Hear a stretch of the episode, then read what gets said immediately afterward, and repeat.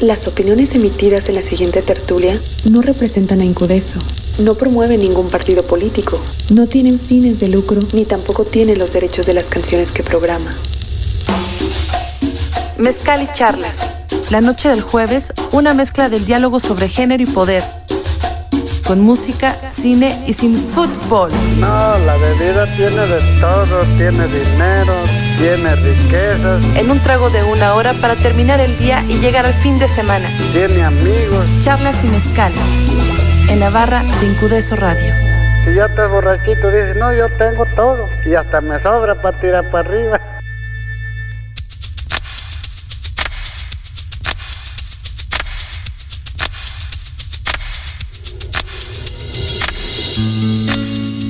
¿Qué tal? Bienvenidas todas y cada una de las personas que escuchan este programa, esta tertulia que como cada noche de jueves llega hasta ustedes a través de Icónica Urbana. Estamos reconstruyendo cultura. Esto que van a escuchar a continuación es una charla con tres mujeres muy importantes y para empezar está con nosotros Coral. Favor de saludar, Coral. Hola, ¿qué tal? Eh, gracias a todas, todes, todos por escuchar. Memo, Memois, está increíble verte después de tantos años. Gracias por invitarme, Y qué mejor vernos al calor de un mezcal. ¿verdad? Y en la radio con mezcal y charlas. Icónica Urbana, bienvenidas todas. Pónganse cómodas, vamos a tejer, a bordar. Esto se va a poner muy, muy interesante.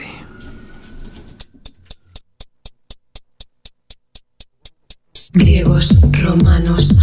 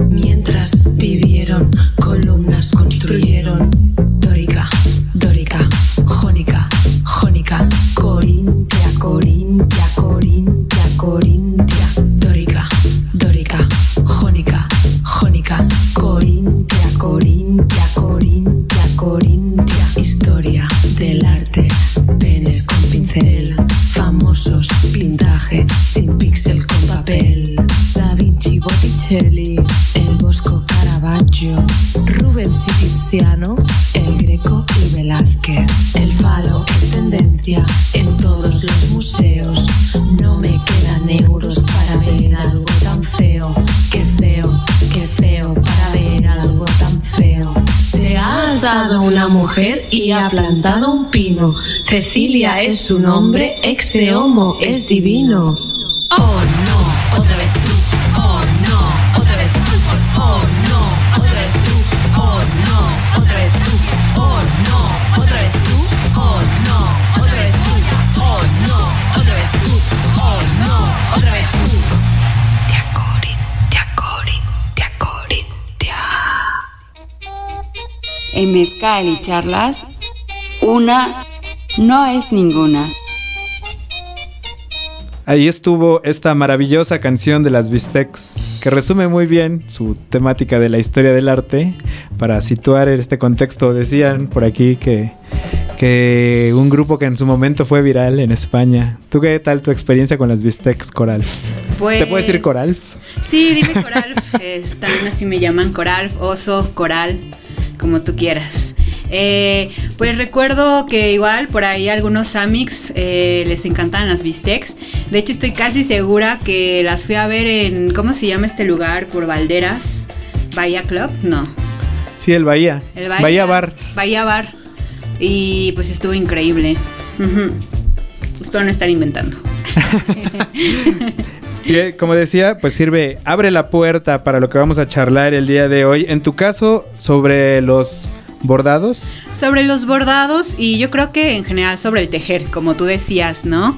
Que el tejer es una metáfora bien bonita pues para unir, unir no solamente hilos y crear, en este caso bordados, sino crear otras cosas, otros proyectos y vínculos, amistades. Y pienso en, ahorita con esto que conectas de tejer, en mi primer acercamiento con, con los bordados. Eh, recuerdo cuando se empezaron a tejer estas que eran como, bueno, primero la manta de México con su tema del VIH, que eran como más colajes, diría yo, mosaicos. Eh, y luego el tema de bordar los nombres de las mujeres víctimas de feminicidio, cuando el feminicidio no estaba este, por todas las partes. Eh, esas son como mis primeros acercamientos del tejer con otros fines, diría yo. ¿Cómo, cómo lo expondrías tú?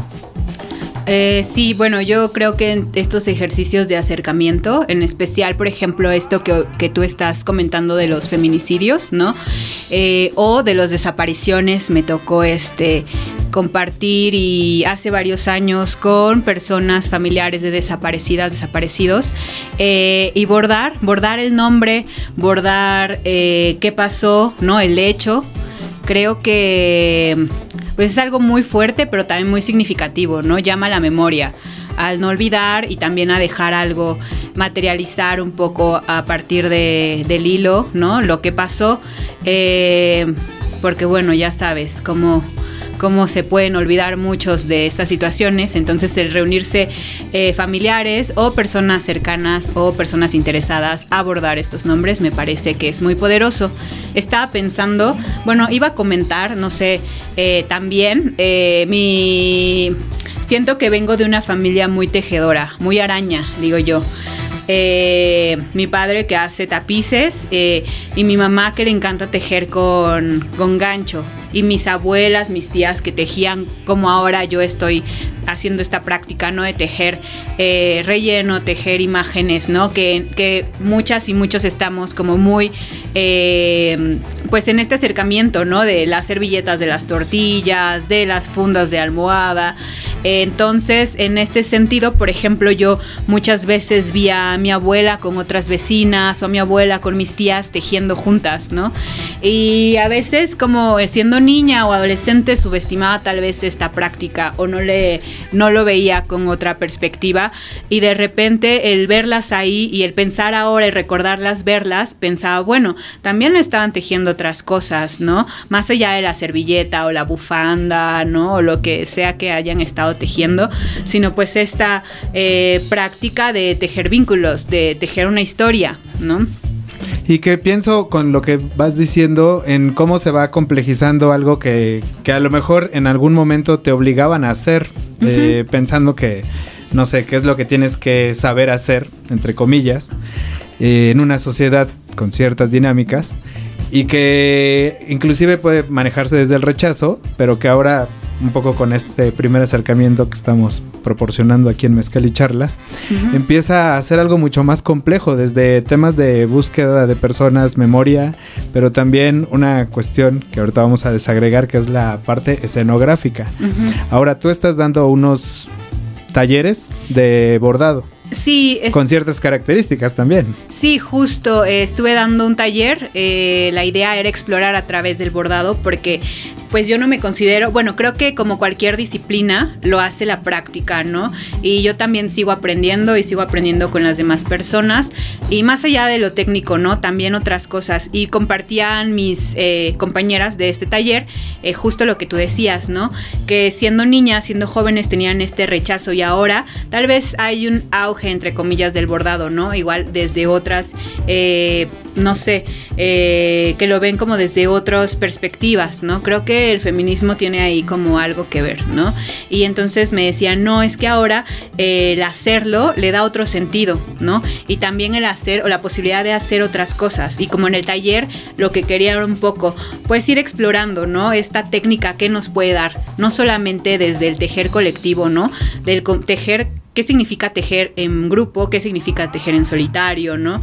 Qué eso nos puede permitir o qué nos puede dar y como a una misma y con otras, ¿no? Y ellas decían, no, pues es que eh, sí, como hacerlo en colectivo y dándole otro sentido, eh, tejiendo o bordando un hecho o una emoción o algo que pues ya que es muy diferente tal vez a lo que estábamos acostumbradas a ver que nuestras abuelas bordaban, ¿no? Pero bueno, o sea, también todo tiene un contexto y, no se puede como ahí decir, ah, porque ellas hacían esto y ahora nosotras podemos hacer. No sé, era lo que había tal vez, o bueno, como no sé, necesitaríamos profundizar más en eso. A eso vamos. A continuación, no sin antes compartirles la primera selección de las invitadas de esta noche. Recuerden que ya tenemos página www.icónicaurbana.com. Ahí abajito hay un chat en vivo para que pongan sus comentarios, sus opiniones, porque esto en verdad promete ponerse todavía más interesante. Vamos entonces con la música. Esto es Mezcal y Charlas.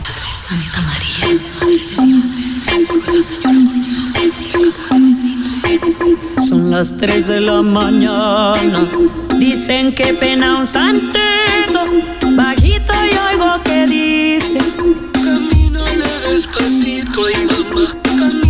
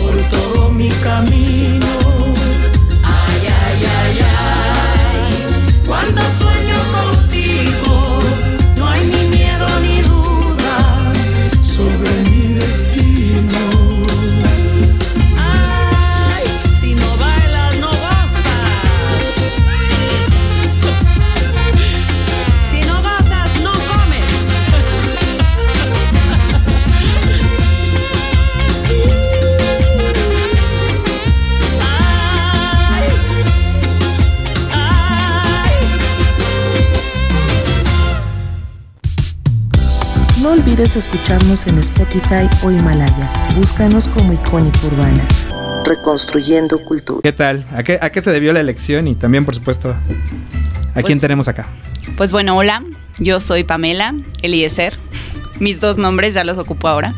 Eh, y pues bueno, yo pues creo que ahora me nombro más como creadora escénica. ¿No? Yo soy parte de Proyecto Tejidos, soy eh, pues justo una de las co-creadoras de, de todo el hecho que, que estamos tejiendo.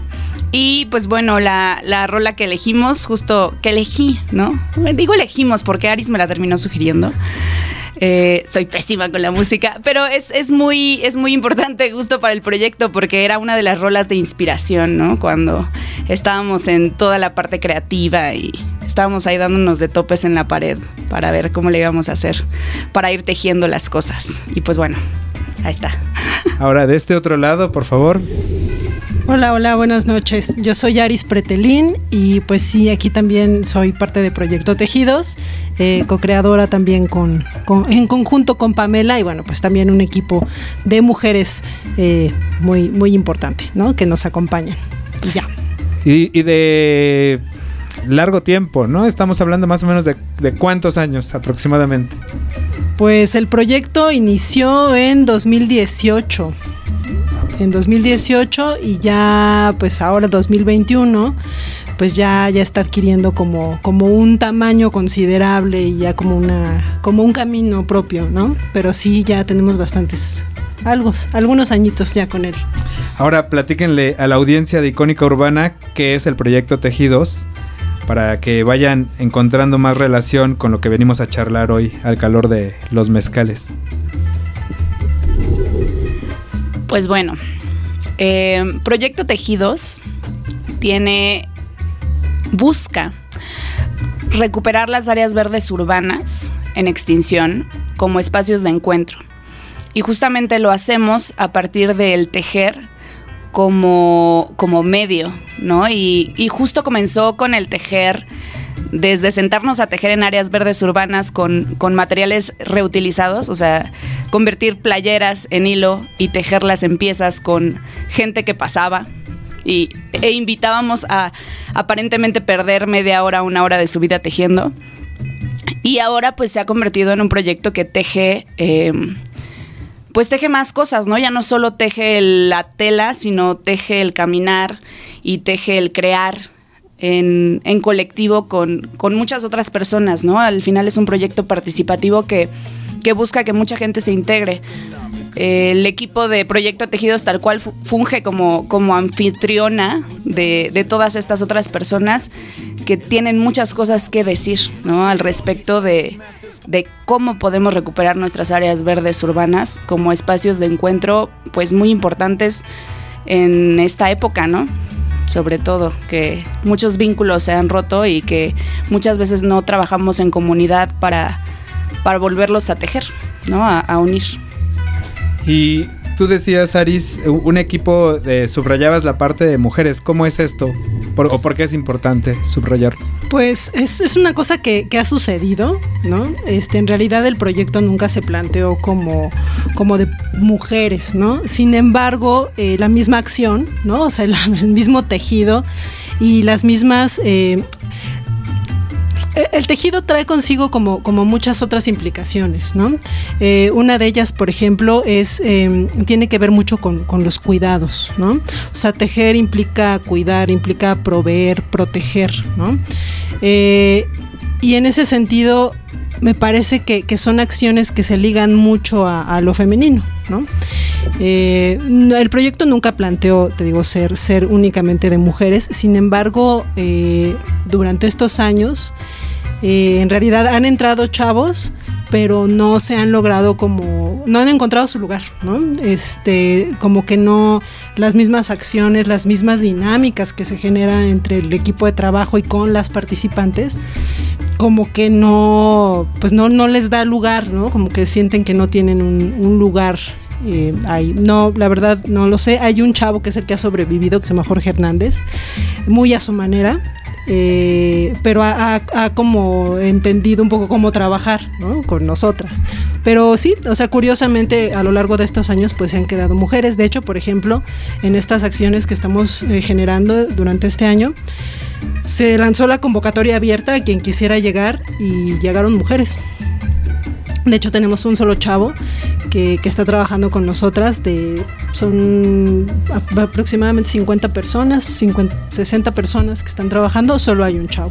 Todas las demás somos mujeres. Es muy curioso. Es muy curioso lo que trae consigo el tejer, ¿no? Y en tu caso, Coral, eh, ¿cómo es esta de la dinámica en cuanto a los grupos, la conformación de los equipos? Claro, también como dicen las compañeras, eh, las personas con las que yo he compartido más, ¿no? Ya sea en los talleres o yo yendo a otros talleres, son mujeres o eh, ahora eh, más recientemente personas no binarias. Pero sí, de repente creo que, o sea, que ahí está, ¿no? Como la, el tejer y de repente sí llama la atención a otros hombres, pero no sé, me, me bueno, me hizo mucho sentido este, esto que nos compartías de no encuentras su lugar, ¿no? Mm, porque claro, o sea, estar ahí tejiendo, yo pensaba en las dinámicas que se forman, las cosas que ahí se dicen, se comparten, también se vuelven otros tipos de espacio, de organización, de desfogue, de contención y de repente, pues claro, entre un grupo eh, de mujeres, ¿no? O de pares, pues a lo mejor hay mucha más eh, comprensión en ese sentido. Pero bueno, no es que esté cerrado, yo creo que hay que seguir trabajando e intentando buscar como, pues no sé, como este compartir con, con hombres u otros géneros, ¿no? Ahora, antes de ir con la siguiente canción, aprovecho lo que estamos diciendo para mandar un saludo a la gente del taller coreográfico, no es cierto, del taller permanente de cuento erótico para mujeres. Me va a dar un zape Artemisa Telles cuando, me- cuando escuche esto. Eh, no le digan. que está cumpliendo 15 años y que un poco me devuelve esta idea de por qué es que estos espacios son así. Ahorita vamos a platicar un poquito más a detalle. Están escuchando Mezcal y Charlas, por supuesto, en Icónica Urbana, Reconstruyendo Cultura. Escríbanos, no sean tímides.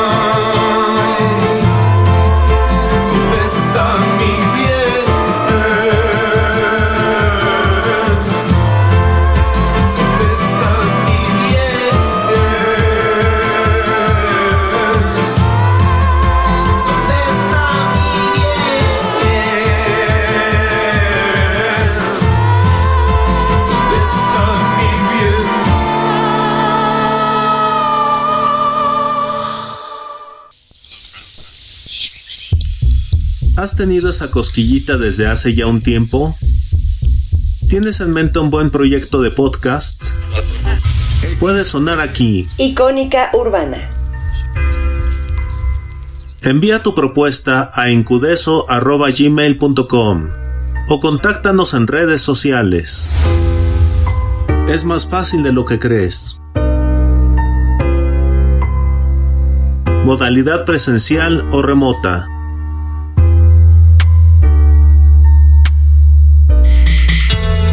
Síguenos en nuestras redes sociales. En Twitter e Instagram como icónica-urbana. O búscanos en Facebook como Icónica Urbana. Reconstruyendo cultura.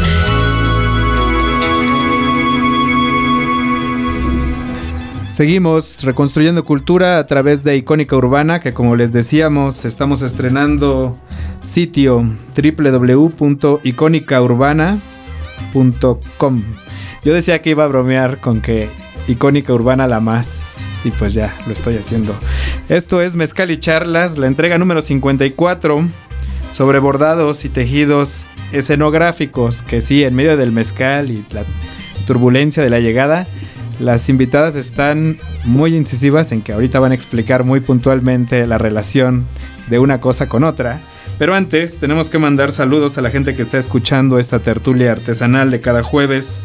A Olga de Santiago, a Alonso Sánchez, productor de Radio Universidad de Guadalajara, que dice que se iba a fusilar el tema para un programa por allá y, y qué bueno.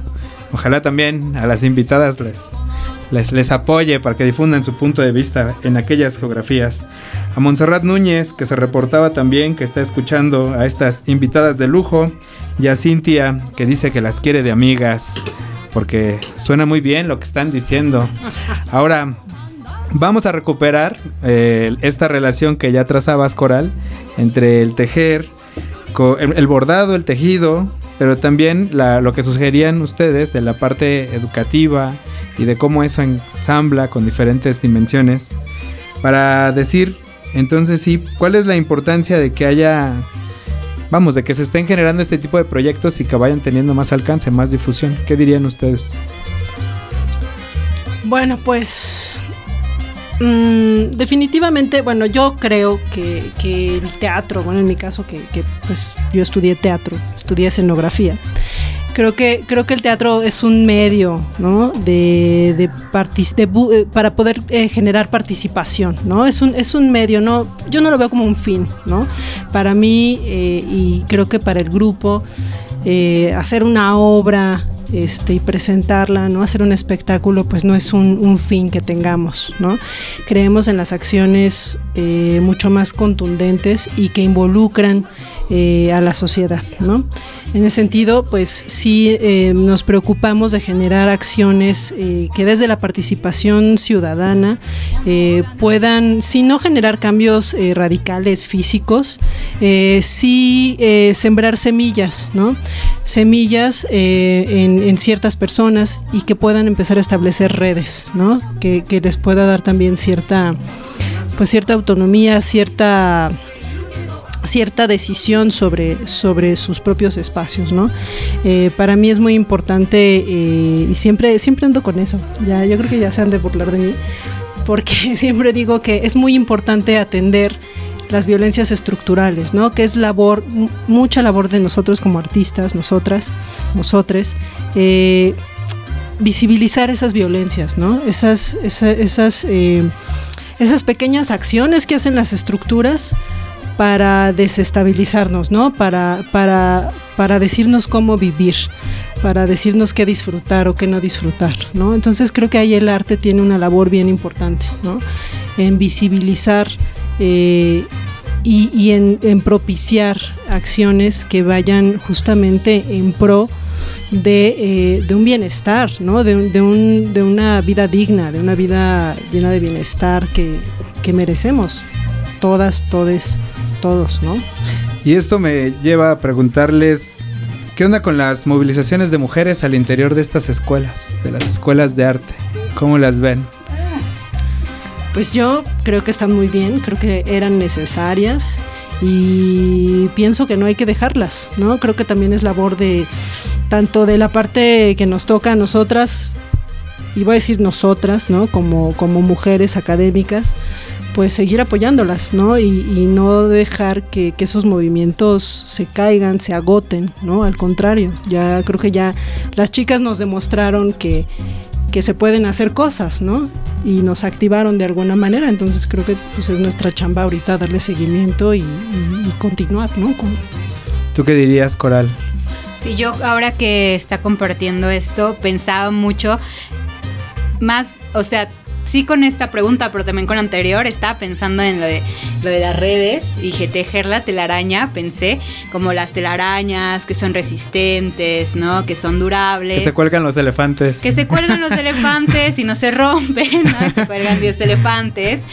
Y pensaba eso, ¿no? Como da posibilidad para tejer estas redes y lo mismo, ¿no? Eh, pues yo pensaba en las escuelas en general. Yo que no acudí a una escuela de artes, pero bueno, también. Pero me... también tu escuela. Sí, yo estoy en la ENA, entonces sí, como que se destapara todo, bueno, todas las violencias o parte de las violencias me parece fundamental. Eh, y sí, bueno, a mí me tocó, yo crecí en la ciudad de Oaxaca, eh, por mi papá eh, un poco compartí un ambiente medio artístico y me tocó ver un montón de violencias y también no es gratuito, aunque hay grandes artistas, ¿no? Pero, o sea, te pones a pensar, ¿dónde, o sea, cuál, por qué no no conozco más trabajos de mujeres, ¿no? O sea, ¿dónde están los?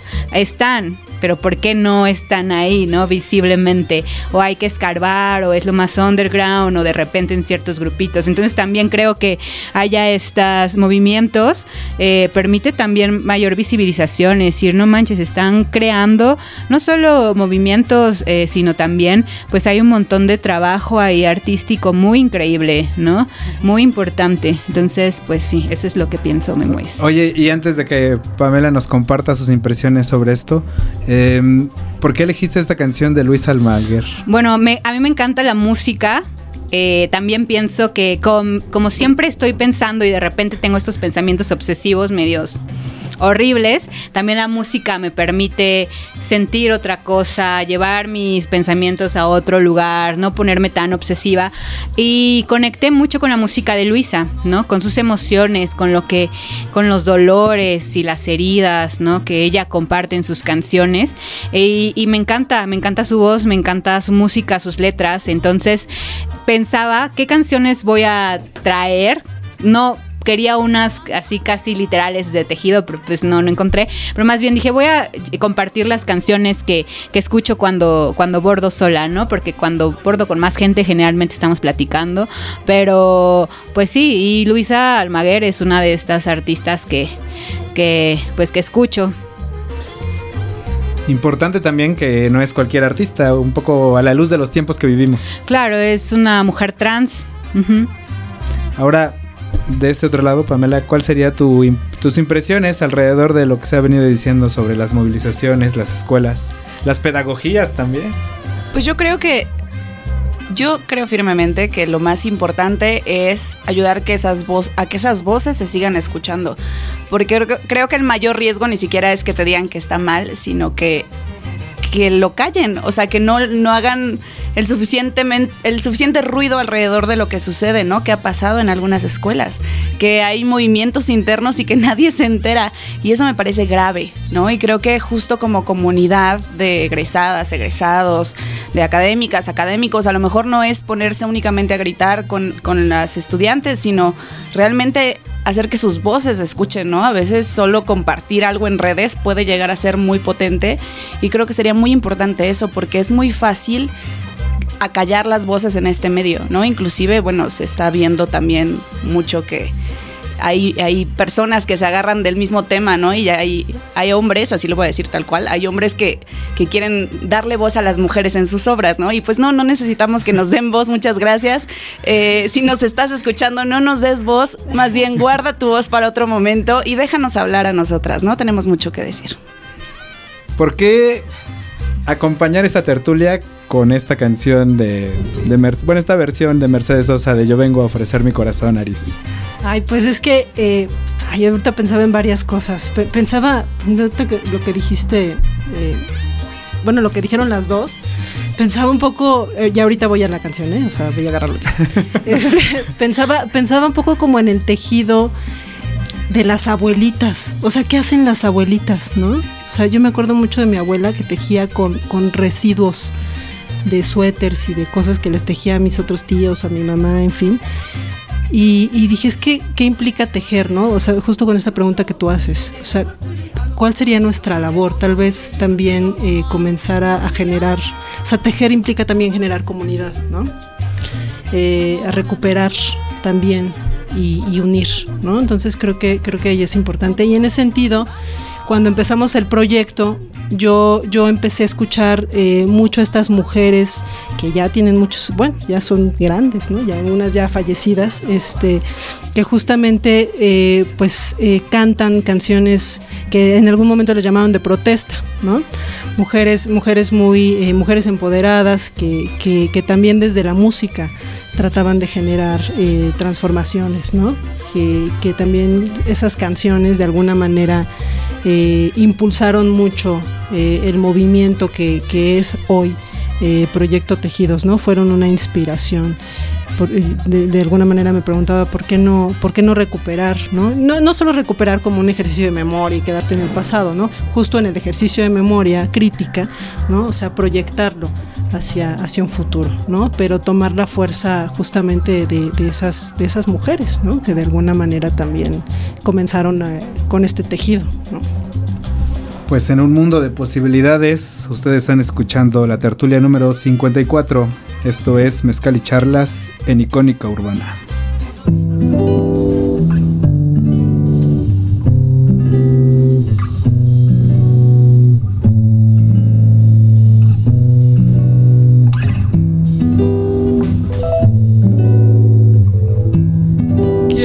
Que todo está perdido? Yo vengo a ofrecer mi corazón. Tanta sangre que se llevó el río. Yo vengo a ofrecer mi corazón. No será tan fácil ya sé qué pasa. No será tan simple como pensaba. Como abrir el pecho y sacar el alma. Una cuchillada de amor.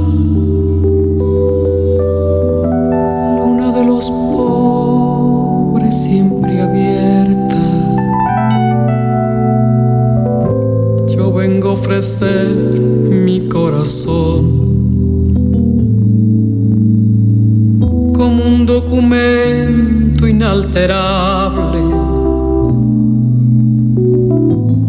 Yo vengo a ofrecer mi corazón y uniré las puntas de un mismo lazo y me iré tranquila, me iré y te daré todo y me darás algo, algo que me alivie un poco más. Cuando no haya nadie cerca o lejos, yo vengo a ofrecer mi corazón. Cuando los satélites no alcancen, yo vengo a ofrecer mi corazón. Y hablo de países y de esperanzas. Hablo por la vida, hablo por la nada. Hablo de cambiar esta nuestra casa.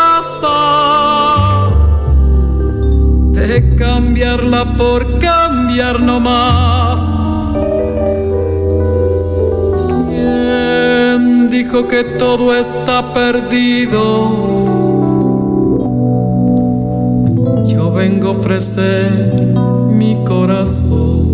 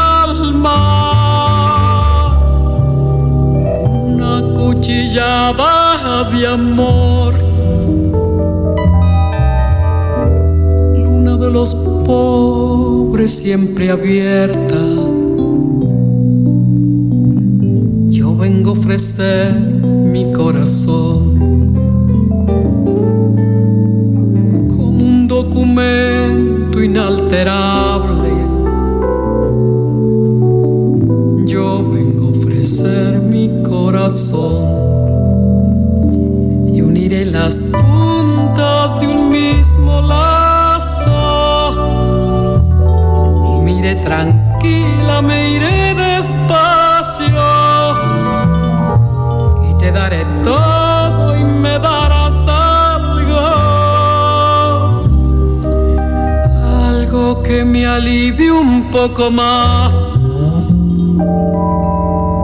Cuando no haya nadie cerca o lejos,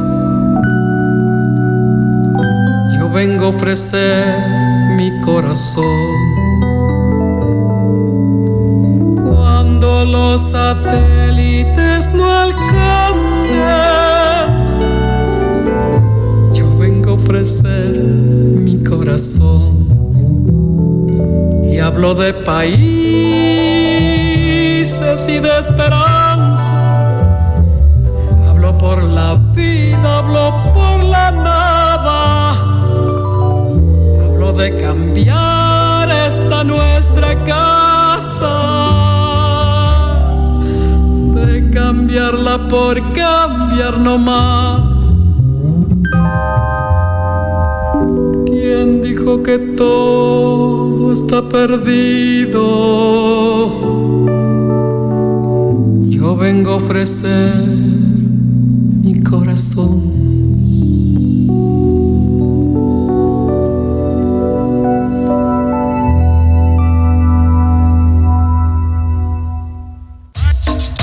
Esta tertulia llega a ustedes gracias al patrocinio del Mezcal y Magia. Café, mezcal y chocolate a domicilio. Búscanos en Instagram y haz tu pedido. Continuamos. Continuamos a través de Icónica Urbana, ya más o menos hemos tejiendo otras aristas de estos temas tan interesantes, tan, tan poco tratados, decíamos, en los medios comunes. Por eso es que Icónica Urbana apuesta por esta idea de reconstruir cultura y como decíamos, también, un poquito me parece antes de entrar al aire, está abierta la convocatoria para generar contenidos desde esta plataforma, que ahora sí puede decirse radio por internet. Eh, entonces, en esa transformación es que el día de hoy tenemos a Coral. Salude nuevamente porque... Hola, ¿qué tal? Porque no se duerma Coral, la audiencia. Coral, oso. De este otro lado. Hola, Aris, ¿qué tal? Y por último, Pamela Eliezer. antes de tener que despedir este espacio, yo quisiera que detallaran esta idea de llevar su proyecto, en este caso el proyecto Tejidos, a la parte escenográfica. ¿Cómo es que, que alcanza todo eso? Ok, a ver, ahí voy rápido. Bueno, pues eh, estamos entendiendo la escenografía como, como un campo que, que, tiene que ver con construcción de narrativas visuales, ¿no? Que no depende necesariamente o no es exclusivo del teatro, sino que permea, digamos, todas las artes escénicas, ¿no? Performativas, eh, inclusive las artes vivas. Eh, entonces, en ese sentido, entendemos a la ciudad también como una, como una narrativa visual, ¿no? Como, como, como una serie de imágenes, de espacios que se pueden leer, que se pueden eh, no solo resignificar, sino entender desde lo que son, ¿no? Entonces, en ese sentido, pues encontramos escenografías en la ciudad, ¿no? Podemos encontrar escenografías en nuestro caminar diario, ¿no?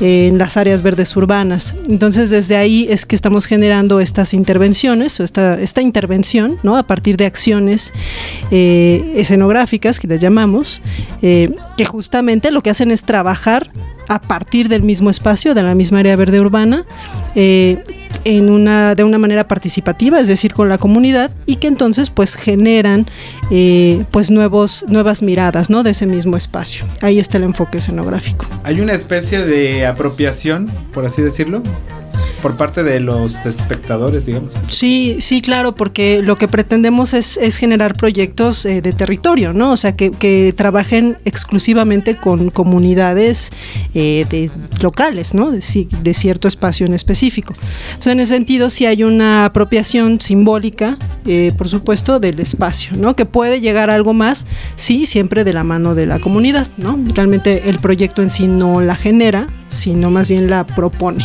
¿no?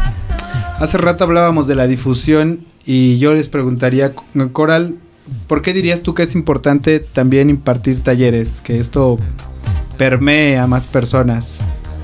Sí, bueno, eh, me parece que es importante porque mmm, yo pensaba uh, hace poco que di este taller en Santo Domingo, en esta colonia en Coyoacán, ¿no? Y muchas mujeres, señoras se acercaban y decían, Ay, yo también quiero participar. Una de las zonas más pobladas de toda la Ciudad de México.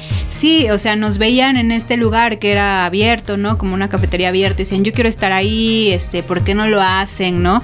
Y yo pensaba, más allá de hacer un taller, como, eh, pues, eh, empezar decía, ¿por qué no hacemos como especies de tardes de tejido, no?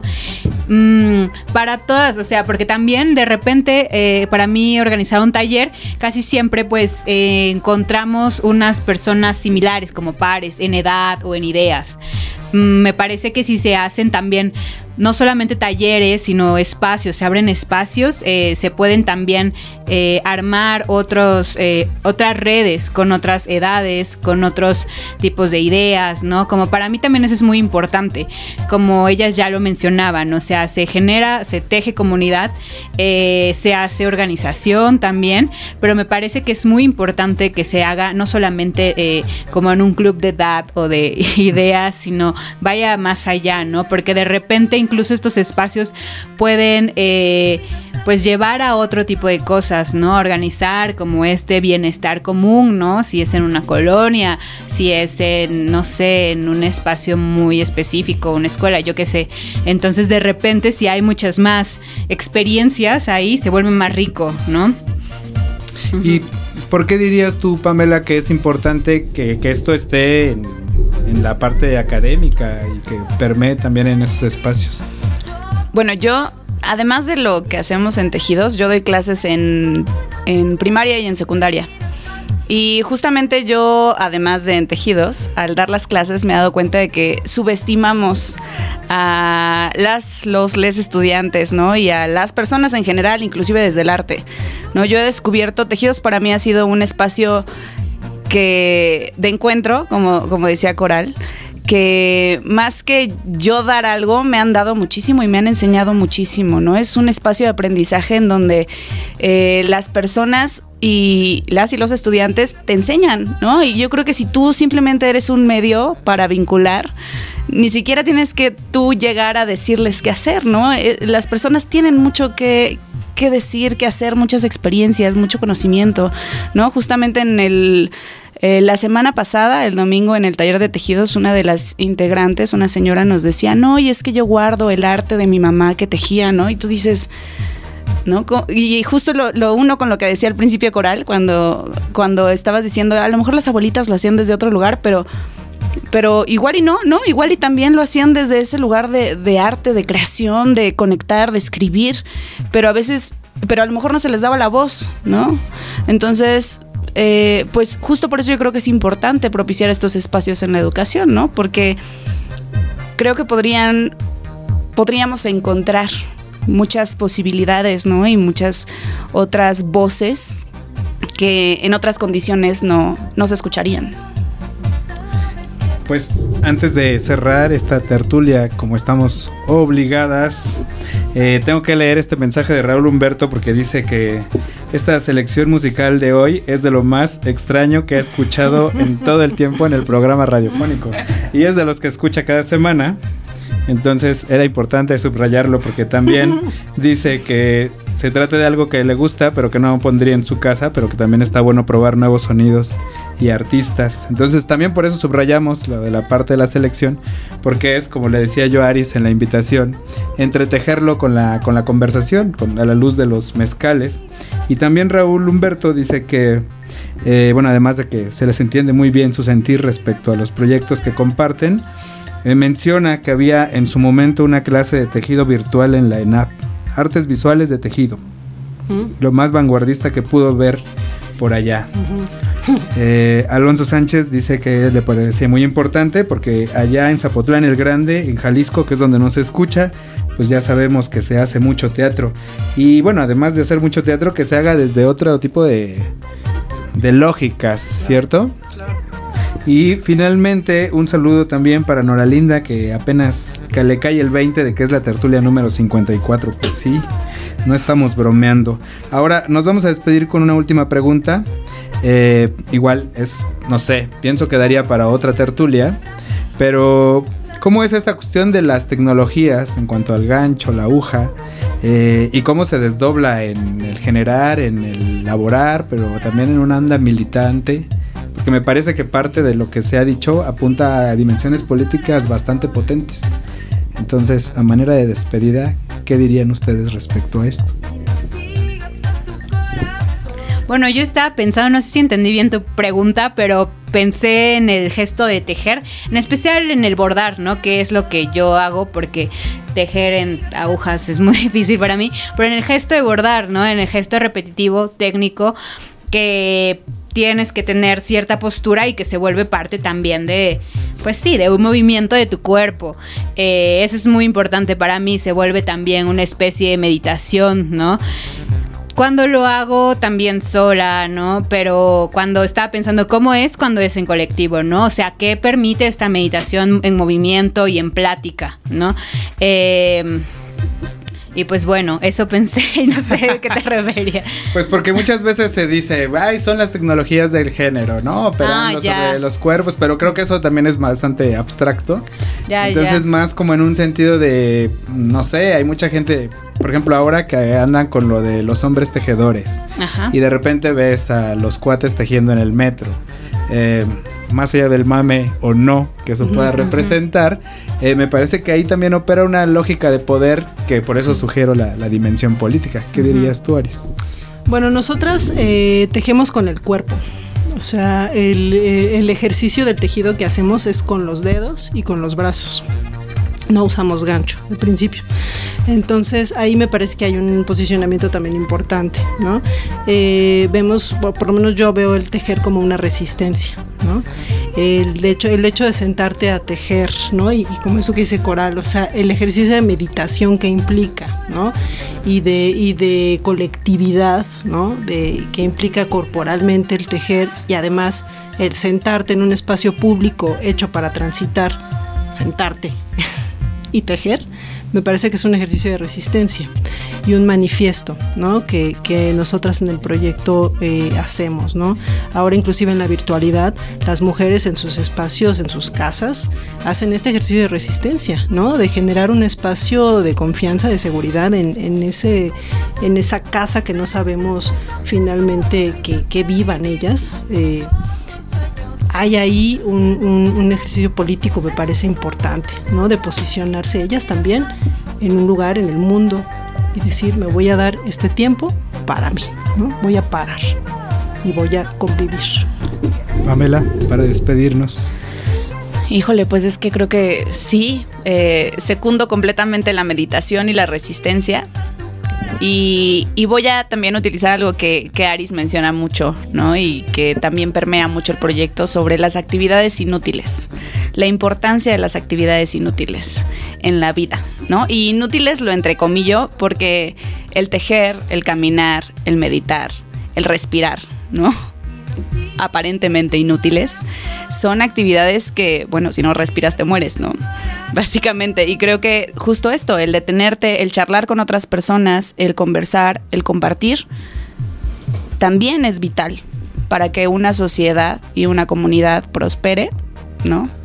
Y, pueda crear, eh, pues, espacios de convivencia armónica, ¿no? Para todas, todos, todes los grupos que hay que ahí cohabitan, que creo que es lo más importante también, pues justo el proyecto, ¿no? Que busca eso.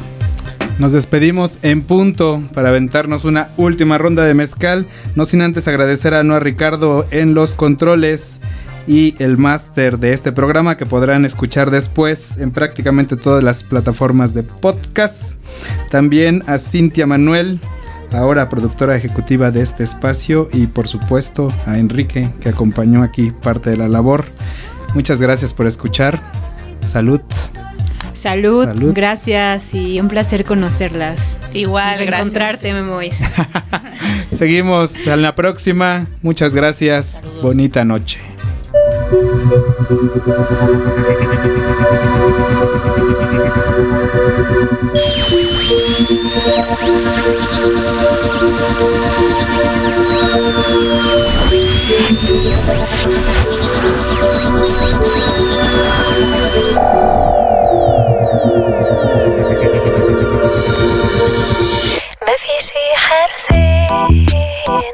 ما تكون حزين Let me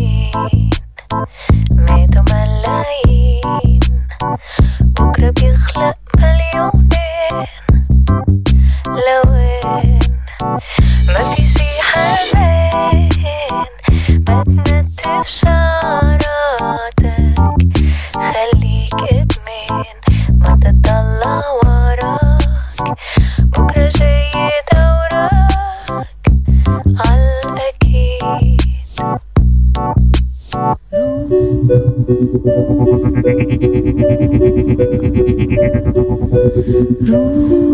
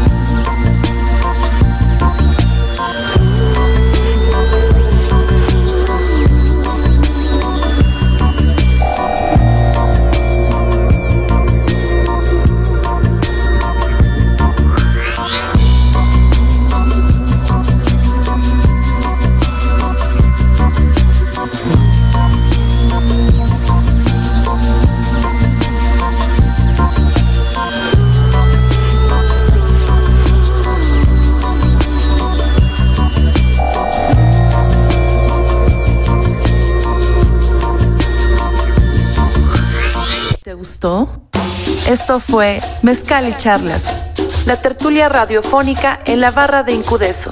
Nos encontramos el próximo jueves en este canal.